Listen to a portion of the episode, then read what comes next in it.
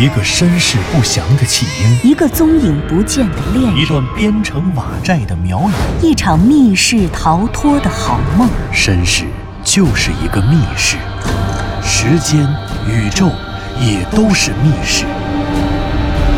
既然逃出去了，就别再回来，再回来。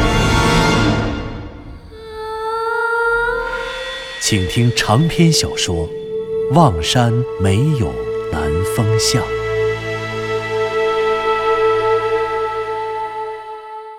第七十九集。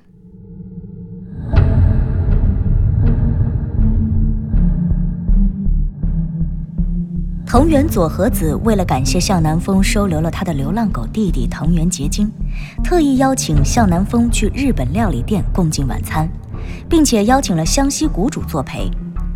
席间，湘西谷主拿出了一张巨大的图纸，图纸上画满了从各个不同角度标记的雍家坟重要信息位置的平面图。通过对这些平面图上所有信息的综合分析。湘西谷主发现了隐藏在雍家坟建筑设计结构和墓穴分布中的重要规律。哎，我有点明白了啊！向南风皱着眉头，但随着眉头的舒展，他的表情也变得兴奋而激动起来。我们唯一没有进入的四号洞墓道，当时我们走进四号洞的甬道以后，甬道就在急速下降。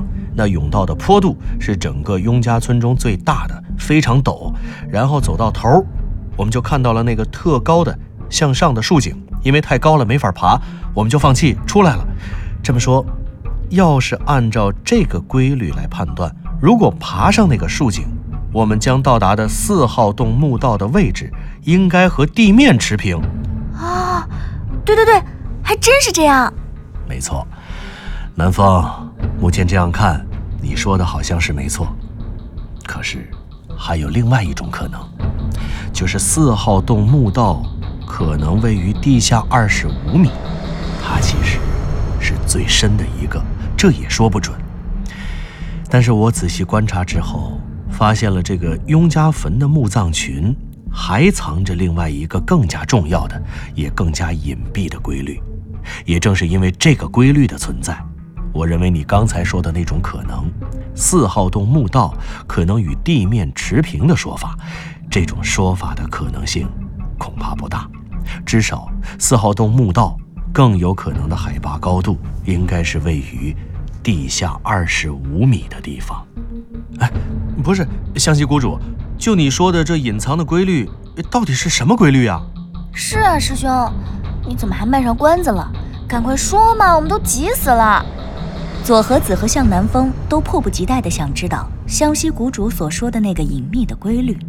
他们满脸挂满了急不可耐的神情。别急呀，你们看这边啊，咱们得一点一点来。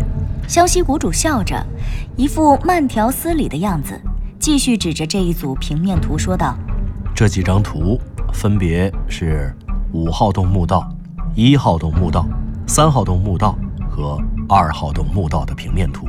嗯，这张平面图里表明了墓道的走向和墓道上所有的墓穴分布。”嗯可是这，这说明什么呢？是啊，这些能说明什么呢？湘西谷主，你们看，我们现在从离地面最近的墓道说起。当然，我现在不能按南风的说法来计算。我先假设，我们没有去到的那个雍家坟的四号洞通往的墓道，应该在地下二十五米的地方。好，你继续说。嗯那我们先从离地面最近的二号洞墓道开始。二号洞的墓道在地下五米，这里面我们数数看啊，一二三四五六七八。你们看，这里面一共有二十一个墓穴，二十一个墓穴，我们发现了二十一口被插入土里的古棺，二十一块刻有雍家族人名字的墓碑，挖出了二十一个狼犬厉鬼的尸体。对，然后呢？然后是三号洞墓道，三号洞墓道在地下十米左右的地方，看，它在这里。湘西谷主指着另外一张小平面图说着：“来，我们数数啊，一二三四五六七八，这里一共有十六个墓穴。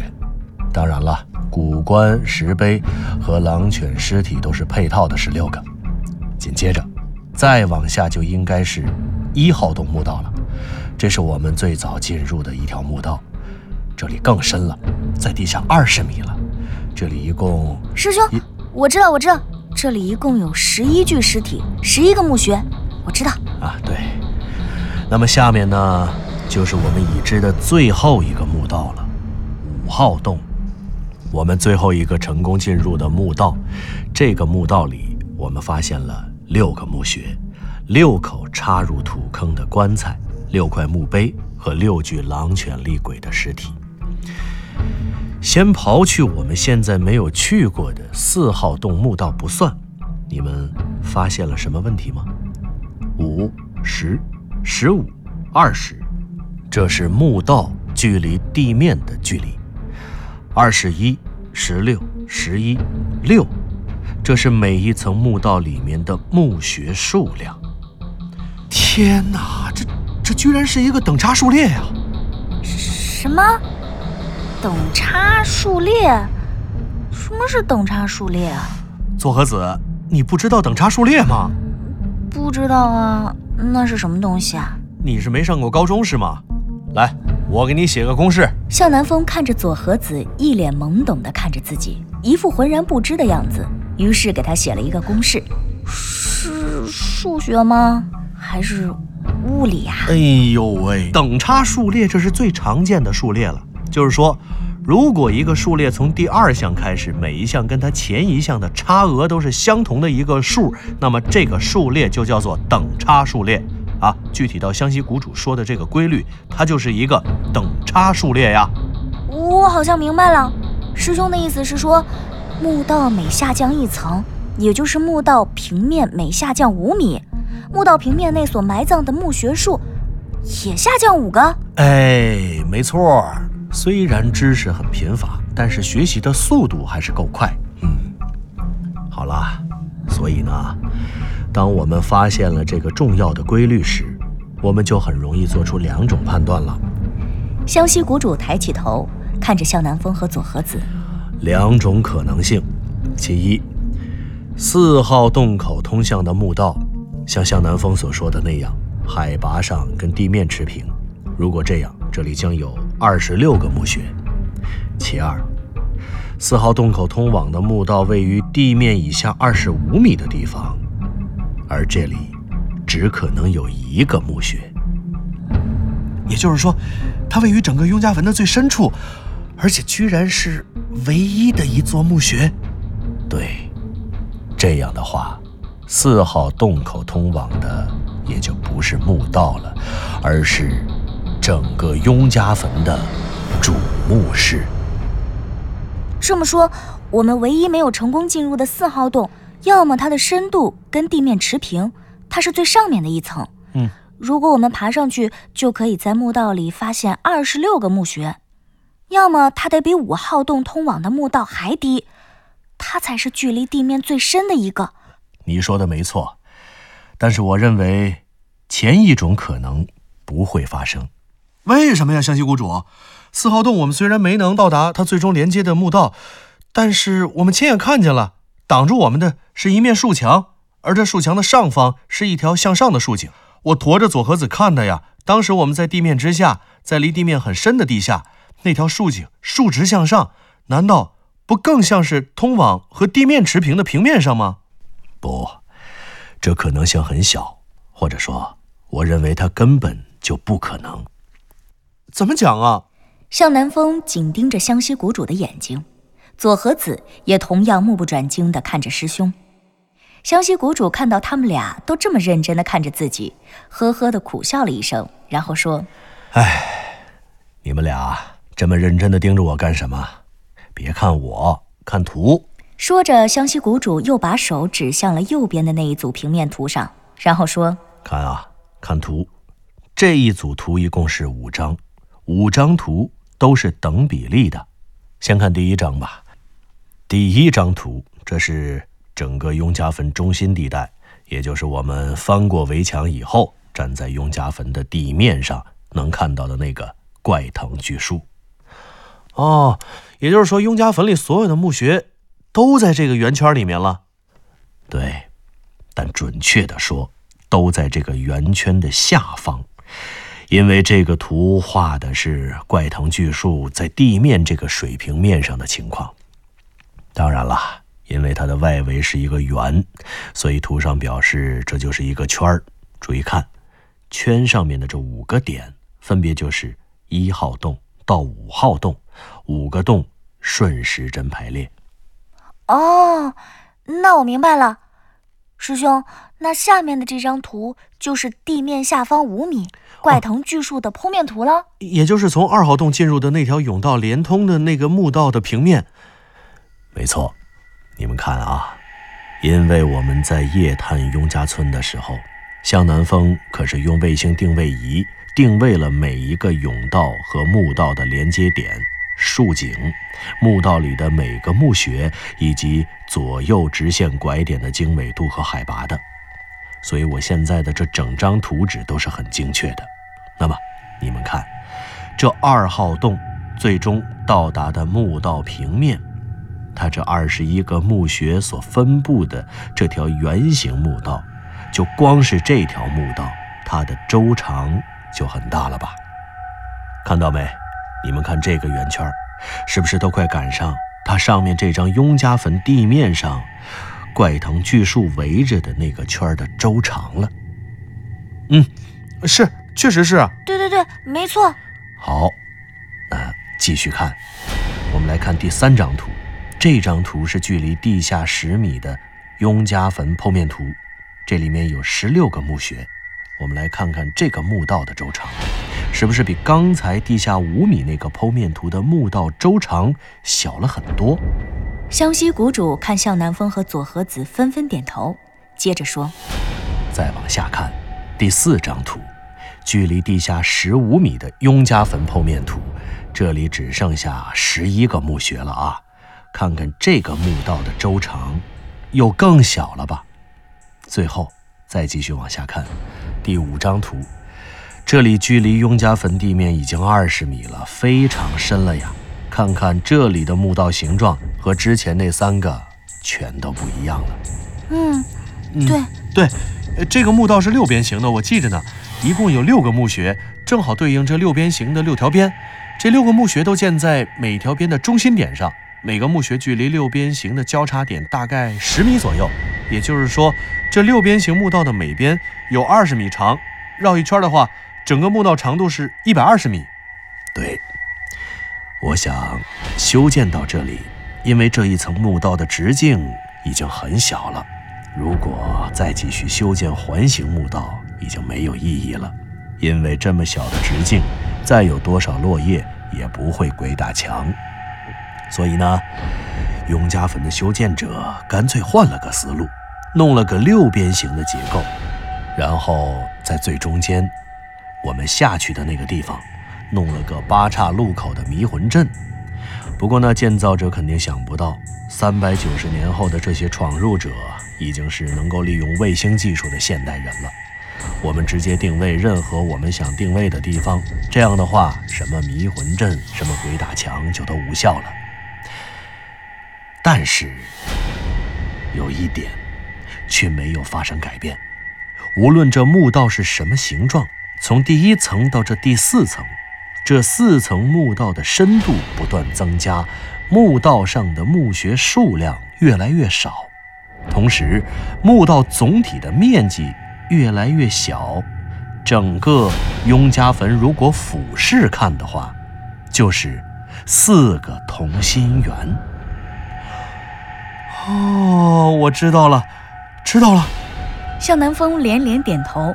表示完全的赞许和青睐。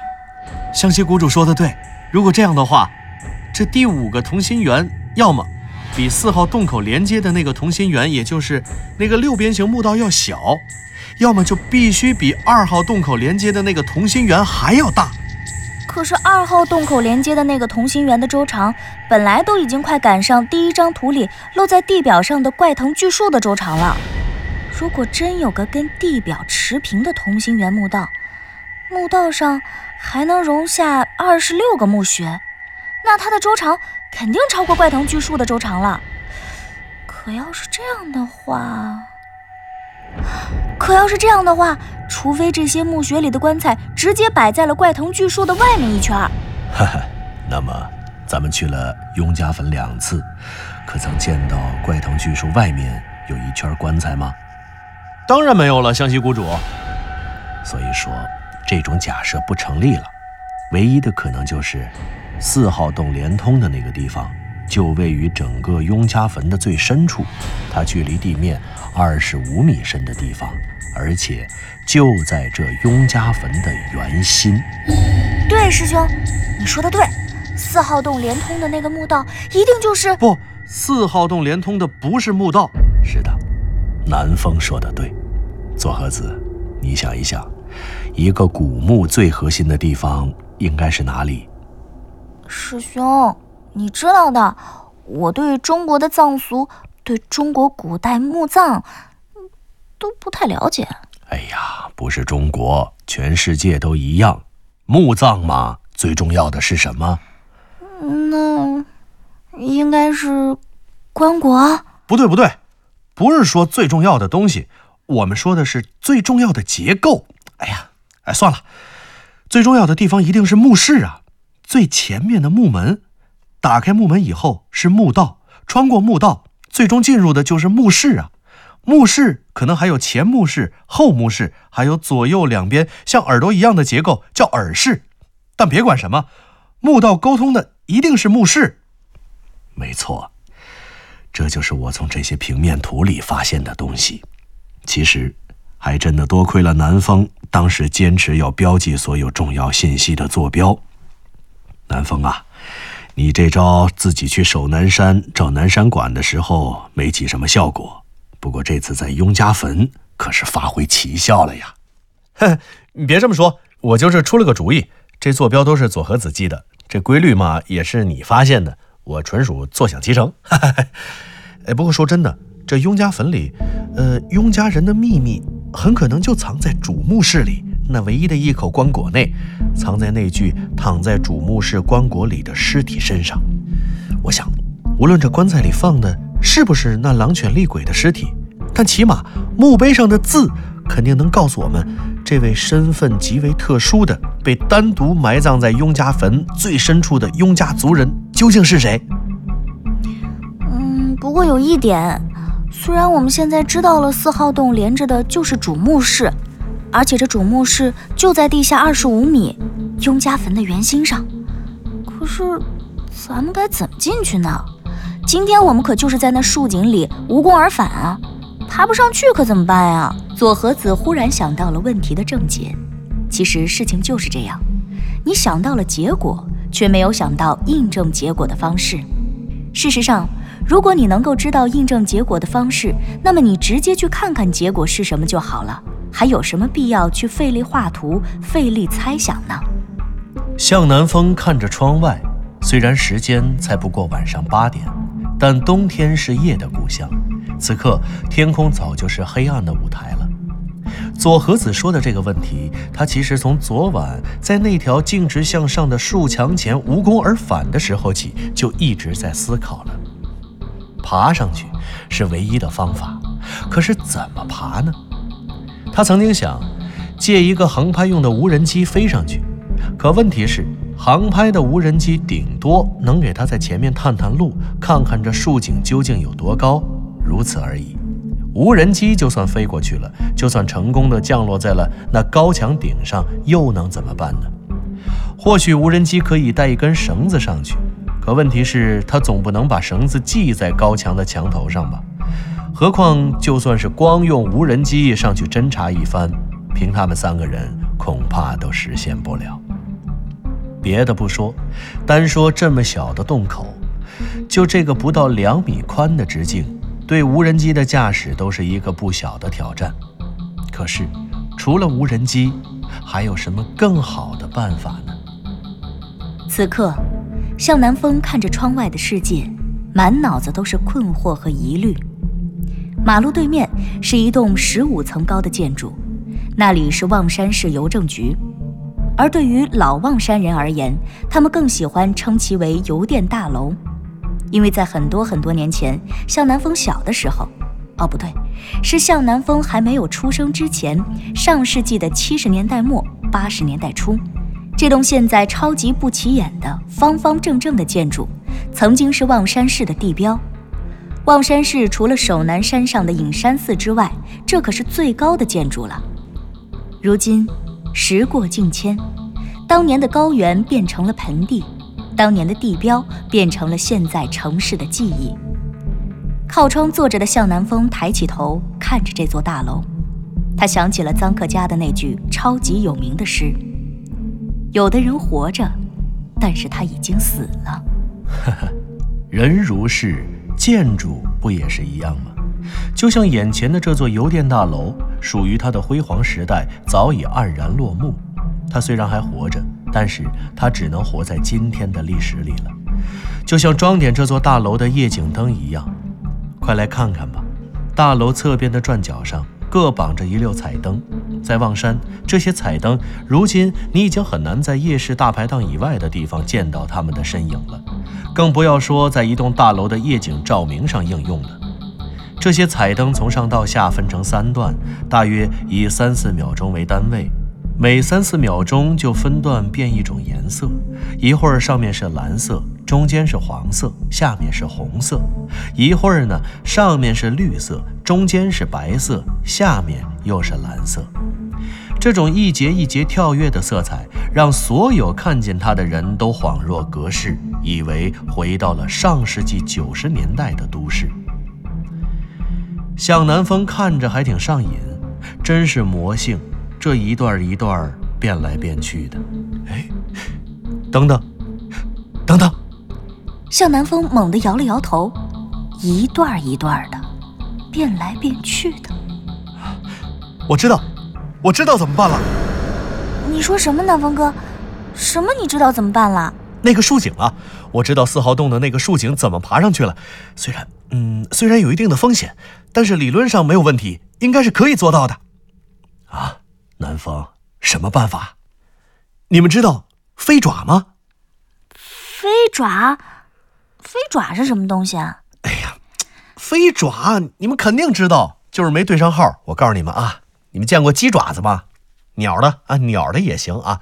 中间一个小棍儿，小棍儿的背后它有个眼儿，这个眼儿呢可以系上细绳子。小棍儿的前段呢是三个小爪子，爪子都特别的尖，反向的。把这个东西啊往任何东西上一扔，只要是那三个小爪子中任何一个挂在什么地方，你往回拽就越拽越紧呢。啊，我知道了，我知道了，忍者。那不就是忍者用的那种东西吗？爬墙用的。哎呀，不光是忍者好吗？呃，特种部队、消防员、武警都可能配备这个东西。我以前呢也想过这个，可是我傻呀，我当时就想着，呃，这么窄的洞口，如果直上直下的扔，顶多扔上去个十米八米的，肯定扔不到顶。但是一个飞爪扔不上去，如果两个飞爪轮换着用呢？理论上，多高都能爬上去。好主意，南风。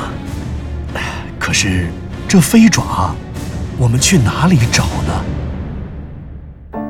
您刚刚听到的是长篇小说《望山没有南方向》，作者刘迪川，演播杨静、田龙，配乐合成李晓东、杨琛，制作人李晓东，监制全胜。